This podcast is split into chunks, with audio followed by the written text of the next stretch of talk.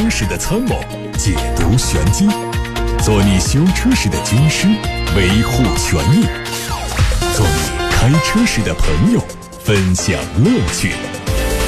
调频九二七，傍晚六点半，董涛说车，只和车友在一起。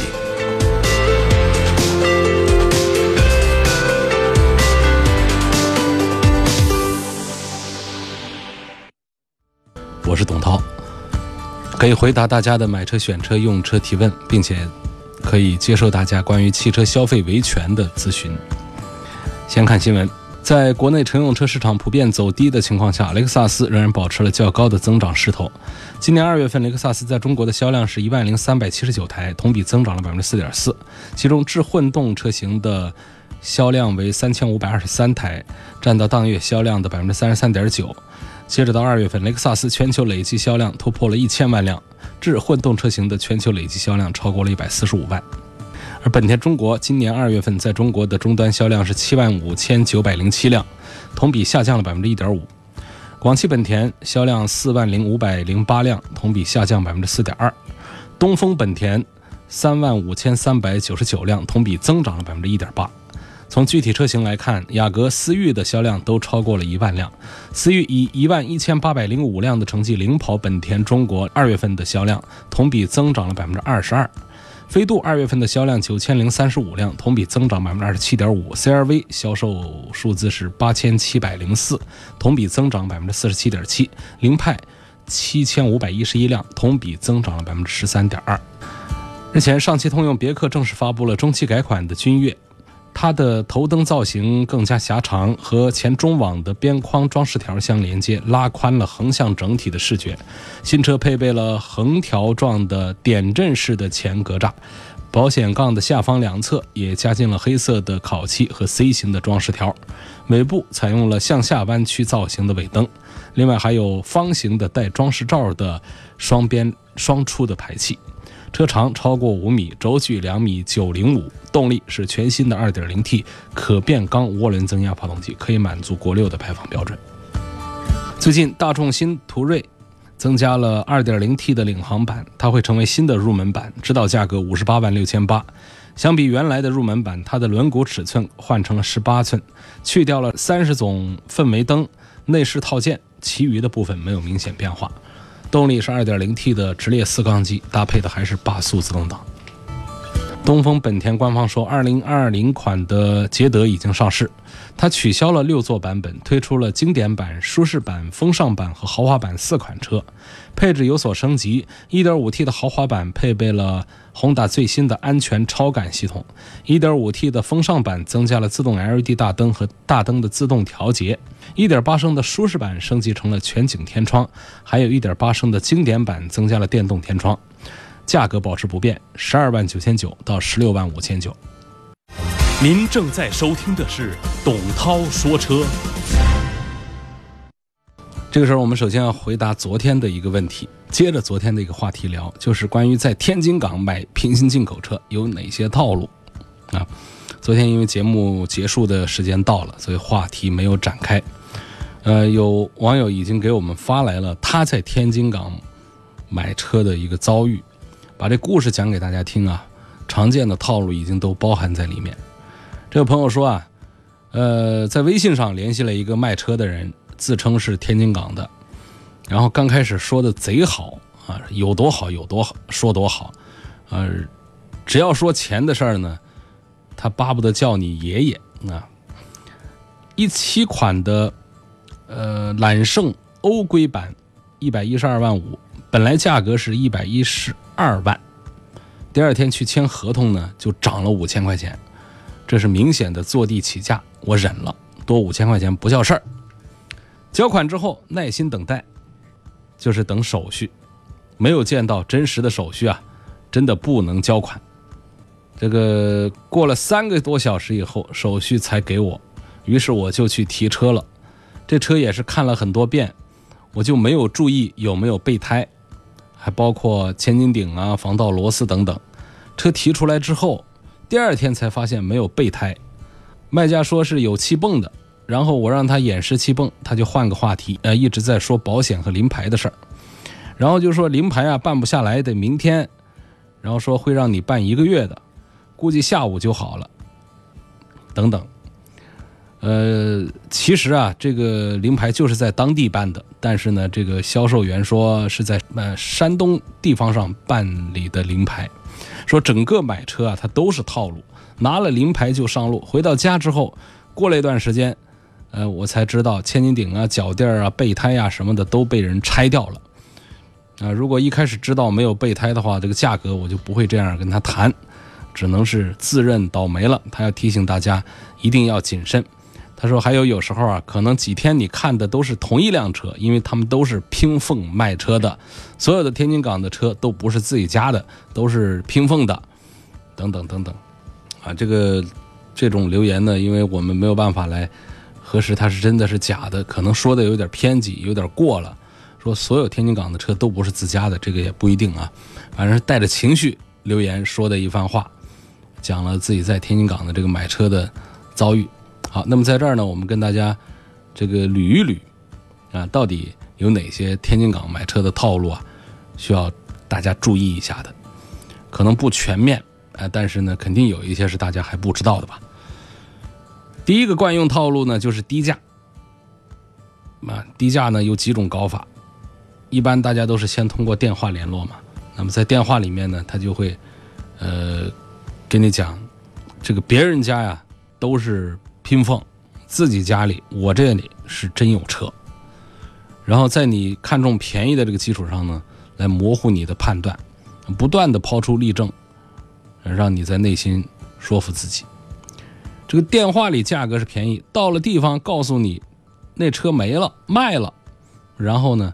转而向你介绍另一个版本的车，这是非常多见的一种套路，然后不断的告诉你那台车是怎么怎么实惠，说这个价格比市场价格要便宜，那么看车的时候呢，呃，这个手续啊还特别齐全，甚至让你是一边试车，呃，一边是拿着手续等等的，但是呢，车子本身的一些原厂的零部件呢是被换成了副厂的零部件，或者说是一个低配的车。改装成的高配车，按照高配车的价格卖给你，啊，价格比市场便宜，手续和车对比完成以后也没有问题。但是呢，他在合同当中文字里也可能会做手脚，就是签完合同之后提车的时候，你发现不是一个版型，最终钱是花了，想要的车也拿不回来，合同上是白纸黑字。那么第二个惯用套路呢，就是手续不全，啊，电话里面手续很全。啊，都说手续特别全，看车的时候手续也非常全。这个刷完卡、写完合同之后，对不起，他会告诉你，或者说你会发现手续不全了。呃，怎么办呢？钱都已经刷卡了，会告诉你，你先回家去，把车开回去，这都是你的了。后面的手续啊，我留着一点用没有，对不对？我肯定给你快递过去啊。哎，这一般正常。正常情况下，听到这儿是不是就信了，就从了？因为你想，也是这手续对他又一点用都没有啊！这车我都开走了，手续他肯定会寄给我的啊。当然，在而且在一般情况下，正常价格买车的这种 4S 店正规公司的话是没有问题的。但是，如果说你低价买到的车，或者你砍价砍到了别人，嗯，这个。非常不情愿的把车卖给你，他就要开始动这样的歪心思了。等你回家之后，你的手续一直拿不到，他会告诉你啊，三万的、五万的、八万的，是随意要了，就是找你张口要钱来换这个手续。你别说，我们是有合同的，我们要打官司。你从湖北，你从山东，你跟天津港那边。来来往往的打官司，你试试看，你打赢了就得到一张手续，嗯，但是一般情况下大家都不会尝试做这样的动作。呃，第三个套路呢，就是刷完卡以后强制高价保险或者说质保，那本来是五千一万的质保或者说保险，那就算成车价的百分之多少，呃，如果不交，那对不起，手续不能给你了。等等，所以这都是这个比较常见的一些这个呃套路了。在这提醒大家，真的这个买车啊，实际上是没有太多的便宜可占，或者说占不到。不管是说在这个平行进口车的港口买，还是在一些平行进口车的店子里面买，这其实这个风险都还是有的。但是是不是风险有，咱们就不能买车呢？不能买这个平行进口车呢？这个也不尽然。一个是在一些信用好的店啊去买一些大店，第二个呢就是自己有经验，这一套一套的自己都防着，也都还好。啊，像咱们这个九二七汽车生活馆有一个平行进口车的店子，三通汇名车店，在汉阳龙阳大道旁边龙祥街上。这个买平行进口车，我推荐可以到那儿去看一看。九二七汽车生活馆很大的招牌，橙色的招牌。在汉阳龙阳大道的龙祥街上，呃，有的朋友可能还是不大明白什么叫平行进口车。呃，所谓这个平行进口车呢，就是和我们四 S 店渠道的车是平行状态的资源，就是它经过专业渠道从海外直接购买，然后通过小三 C 或者小批量的进口方式引进到中国市场来卖。啊，有美规版、中东版、加规版、欧规版、墨西哥版等等等等来区别我们传统 4S 店渠道销售的这个中规车，就是针对中国市场销售的车，中规车，或者说针对中国市场销售，并且是通过这家品牌在中国的分公司或者一些经销商啊这个进口商来直接发配到厂家的授权经销商，甚至是授权 4S 店来销售的车，叫中规车。啊，除此之外的这些进口车，基本上都可以划归到平行进口车。那么，什么叫美规车呢？就是这个厂家它本来就是销往美国的，适应美国道路交通法规的车，叫美规车。到中国来还得改造一些，啊，这个地方。什么叫欧规车？同样道理，就是销往欧洲的国家的，因为各地的各国的法规不一样，所以车辆上的一些标志物啊。呃，一些这个技术上的一些东西啊，包括配置上的一些不同，都是适应各地的啊情形的。所以中东版呢等等，我们就不解释了。那么为什么我们要买这个平行进口车呢？首先，它在价格上是有一些优势的，它绕过了国内的总经销商、大区经销商、4S 店等等这样的环节，省了不少中间环节。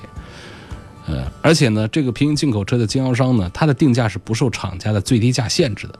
它不会受到什么制裁，它比较自由，所以说它会在价格上有一定的优惠。这个优惠的幅度呢，这个就不好说，不是一定之规。前些年的时候啊，平行进口车能做到比中规车低个百分之十到百分之二十，现在啊做不到了，没那么大的优惠了。呃，平行进口车这个行业呢，确实还是有一点乱，但是呢，它确实有存在的必要性，而且也有国家的这个。呃，政策上的一些这个支持的，就是它可以起到降低中规车售价的一个作用，就是呃反垄断、反汽车 4S 店新车价格和配件价格的货源和价格垄断，这是政府层面支持的一件事儿。第二个呢，它可以增加售卖商品的总数，啊，达到活跃交易的一个目的，就是通过平行进口车呢，可以买到国内没有的车，来升级我们中国的汽车市场，这又是我们政府支持的一个项目，啊。那么还有一些朋友可能要关心的就是平行进口车，它有没有这个质量保证，有没有三包啊？从二零一四年的十月一号开始，就是我们的汽车三包法规颁布的时候开始，国家也对平行进口车进行了强制的三包管理，就是包修、包退、包换。它和中规车不一样的地方就是，中规车通过 4S 店授权，但是平行进口车呢是通过保险公司啊。来授权三包政策。您正在收听的是董涛说车。我们继续回答大家的买车、选车、用车提问。有位任先生，他在八六八六六六六六热线电话上留言，他问这个，希望评价一下普拉多的 S X，主要自己家里用，没有特别注重的方面。嗯。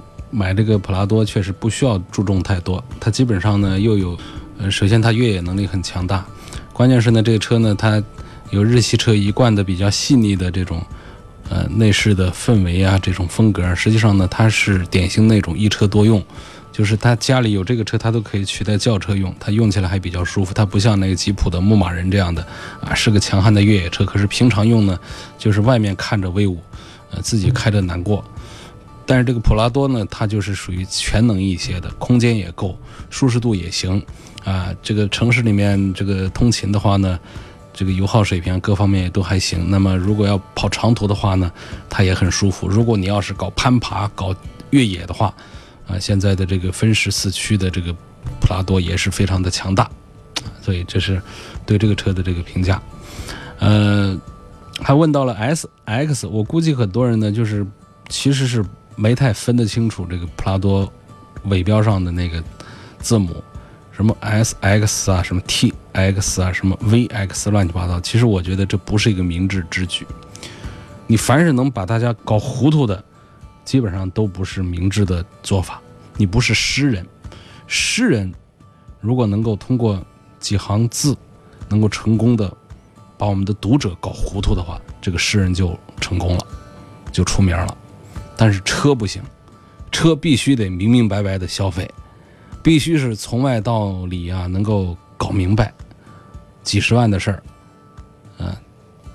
所以呢，我们这个尾标上啊，把大家搞糊涂这样的。糊涂事儿还不止一个厂家这么呃在做，像普拉多，我刚才说 S X T X，我还说了一个什么？谁还记得？就不记得了。我还说了一个 V X，你看是不是搞糊涂了？那那还有一些把大家搞糊涂的，你比方说大众家二八零，二八零是什么排量？我提问。三三零什么排量？三八零什么排量？是不是搞糊了？就是成功的把大家搞糊涂了，这个从营销侧面上，这我看也就是糊涂蛋搞的事儿了。好，这是吐槽一下这个车尾标上的几个标，但是我们还是得解释啊。你吐槽完了，这普拉多尾巴上的那几个字母，它也不会给你改过来。S X，这是普拉多的最低配的版本。那原来呢是没这个版本，原来好像就是 T X，这就叫这个盖版。低配，一八款的 S X 是没有冰箱的，其他配置呢就跟这个 T X 一样，路上也很少见这个 S X 的版本。呃，有一部分呢就是其实是选择了 T X，还有一部分呢它根本就是把 S X 给抠了，抠了抠了好，抠了你看不出来我买的是最低配，你不知道我买的什么配置，因为外外观上看不出来，冰箱在里头。那么 T X 是我们在街上见的最多的普拉多，尾标上这个字母 T X，这是这个一八款之前的普拉多里面的最低配，啊，也就是乞丐版。一般来说呢，这个丰田的配置呢都是，呃，不会太差，啊，但是呢，这个 T X 这个系列的话，它确实是，呃，配置还是做的比较差的，就是后期车主要装的东西还很多，要加装东西还很多。这个 T X L。不是加长版的意思，啊，我们现在常见加长版 Q5L 啊，就是说是一个加长的 Q5，的 TXL 不是加长的普拉多，那都都一边长啊，TXL 呢是标配版的意思，也不叫标配版的意思，就是标配版的车型，就是它的配置不高不低，啊，够用，舒适性方面呢有很大的提高，啊，比较适中。嗯，比方说这个车内的有一些这个大家想要的一些常见的舒适的配置，它基本上都有了。那么到了 VX 呢，可以理解为普拉多里面的高配，就是很多的功能都进步了，高大上了，内饰做工都不一样了，配置也不用说，桃木内饰啊，啊，自动空调啊，这是普拉多里面卖的最好的一个配置了。嗯，有外挂备胎呀。呃，九颗气囊啊，等等各种配置，基本就算有了。在越野车里面，它的配置算这高大上了，啊，包括导航，嗯，还有音响系统，市区越野都是非常合适。然后它的顶配呢，就是带 L 的 VXL，那这就是配置上呢比高配版的 VX 要更加的丰富，嗯，有了更加完整的升级。多了可变悬挂，嗯，就是空气悬挂、差速锁，这个导航啊，后排的液晶屏啊，JBL 的扬声器啊等等，就是这么一些意思。好，回过头来我再提问，现在还记得我刚才说了哪几个版本吗？什么 X 什么 X 什么 X，估计都不记得了，对不对？所以这就是这个丰田的这个厂家呀、犯糊涂，成功的把大家都搞糊涂了。这个尾标啊设计的乱七八糟。我还在想，我们生活当中啊，让人搞不明白的事儿还真挺多的。你比方说像这个经常飞的。经常拿飞机当航空工具的，嗯，这个交通工具的，经常去机场的，我做个提醒，这是我自己想到的。我很纳闷了很长一段时间，啊，其实我飞行的这个总里程数次数应该还是非常多的。你就是说这个几个航空公司的代号，我们现在身边一提起来，是不是很多人都是很懵的一种状态？因为它的这个字母的这个代号啊。跟它的中文拼音没关系，跟它的英文字母没关系，他不知道就取了。为什么用这个字母？中间毫无规律。我们举个例看，好像国航的还好理解一点，国航 C A C A 啊，China Air 这个可以有两个单词的手写字母啊，把它拼一块儿。可是往下走呢，到了南航变成 C Z，C Z 是个啥意思？它既不是这个英文单词的首字母的组合，也不是中文拼音的任意字母。你说中文拼音的话，跟 N 啊 H 南航或者怎样？好，大家是不是找到一个规律？是不是都是 C 开头啊？C A C Z 国航、南航，这个按这个规律往下分也还行啊。不对，到了三大航空的东航之后，它变成 M U。你看，好容易我们找到的一个 C 开头的这个规律，它又在这儿打破了，变成了 M U。那到了厦航，M.F，我们似乎又找到了这个规律。哎，东航、厦航这样的，它都是 M 开头吗？不是，到了海航，它有 H 开头，H.U。你说这是怎么想的？而且我们要把所有的航空公司的这个代码放在一起的时候，就会发现，我看这只有制定这个事儿的人呢，他知道这个能够把代码能够记熟个百分之二三十，其他的人能够把咱们常见的。国航、南航、东航这几个把它给记住了，那就算是很大一个本事了。吐槽啊，吐槽完了，现在我们要看一个车友的吐槽，这是一个投诉了，其实是个咨询。他说前几天在一家 4S 店订了一辆车，准备通过贷款的途径来买，首付款是十一万。4S 店的销售人员让我把这十一万作为定金先交给他们。因为我的手机无法转出这么多钱，我就只交了一万块钱的定金。四 S 店让我过几天把剩下钱直接转到店里的账户上。这几天我身边的朋友告诉我说，首付款呢是等到贷款办下来才交的，不能现在就交。我感觉自己被忽悠了，于是联系 4S 店要求退款，但 4S 店说如果要退款，就是我单方面违约，要扣违约金。如果我有异议呢，就去走法律程序。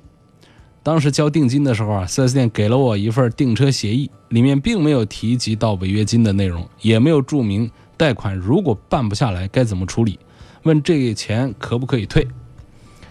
这是一个听起来还比较麻烦的事儿，因为在你的认识当中，可能是觉得这是一个首付款，或者说你的解释是说这是首付款，但是呢，从这个现实来看呢，它更像是定金。首先呢，你拿到的证据来看是订车协议，是定金单子，所以从证据上对你是不利的，它就是定金的性质。但是你说我心里以为这是首付款，所以我不想买了，这首付款就应该退给我，而且首付款我不该这样交给你们。所以这关键点在这个，这到底是什么钱？而且定金里面还分两种啊，我们说言字旁的定还可以商量着退，宝盖头的定啊，它还真就不能退。那么你这个钱到底是有没有一个写着定金的这么一个单子？我们现在的很多 4S 店呢，它很精明。我们在节目里总是说定金、定和定字不同、义不同啊，我们的这个权利义务都不同。那店里就搞明白了，那行，我既不写这个定，我也不写那个定，我就说收了你一笔购车款，收了你一笔预付款等等，用这样的形式来，我们消费者。缺乏法律常识的消费者应该说是绝大多数，百分之九十九了。那没有办法，在这样的套路当中，为什么总是说只有买错的，没有卖错的呢？所以说，你看这家店理直气壮的跟你说，你可以走法律程序，这是你单方面违约。你说我被骗了，你可以出示证据证明你被骗了。但是我从你的这一百多字、一两百字的这个留言来看呢，似乎你的证据是不足的，对你是不利的一种局面。啊，也许这一面看下来，你这一两百字，我可能有误会的地方啊，可能有没有看明白的地方，但是我的第一直觉是这样。啊，这是袁先生。那么下节目之后呢，我会再研究一下袁先生的这个事情。刘先生问到说：“我是到底应该选这个插电式的混合动力车呢，还是买这个非插电式的混合动力车？混合动力车呢，我其实现在觉得这个微混这个方向要更靠谱一点啊。微混有四十八伏混，还有那种不插电的，直接就是三种模式的这种混合动力，像这个本田的这个混合动力等等这样的。”其实这种混合动力呢，它的节油的效果呢是有的，但是呢，并不是大家期待的那么大。它关键是在一些性能的体验上是很不错，它是有一些升级的啊，它既能节油，也能有性能上的一些体验。那么像这个插电式的，其实在性能的体验上，它是要差一点的，包括纯电式在性能的体验上，它都不是那么的完美的。我用我老婆的身份证买了一台车，车上所有人呢是写的她的名字，行驶证也是她的名字，保险也是她的名字。哎，这个车子是我开，我就想问一下你，这对我用车有什么影响？后期对她有什么影响没有？哈，没啥影响，用自己家里的车嘛，这个没什么影响啊。开个玩笑讲啊，如果离婚了，这个事儿呢就可能就是需要。协商一下切割，如果你又想要这个车的话，可能还得过个户。想买个宝马的叉一，呃，我应该买一点五的还是二点零的？这是你的第二次提问，也是我的第二次告诉你，我在上周五的晚上专门回答过这个宝马的一点五和二点零的发动机的关系的问题。呃，拜托了，昨天我已经这样解释过一遍，今天第二次做解释。就是请上董涛说车微信公众号调阅上周五晚上的节目的剪辑的音频去听，说了几分钟，很详细的。想买一台裸车价三十万左右的轿车，目前看中了宝马三系和奥迪 A 四，想问这两款车的四驱版是否值得买？如果是买，我该买 A 四还是该买三系？呃，从四驱的这个。单向的这个配置上讲呢，我是赞成奥迪 A 四要多过于宝马三系。我认为奥迪的这个四驱还是比宝马的四驱呢更适合公路形态下的这种湿滑路面这种应对。我觉得它的性能要更强大一些，反应要更快一些的。啊，从这个角度，那至于说奥迪 A 四和三系的这种对比关系，这辆车应该怎么选的话呢，我就不在节目里多说了。我提议可以上这个董涛说车微信公众号去搜索。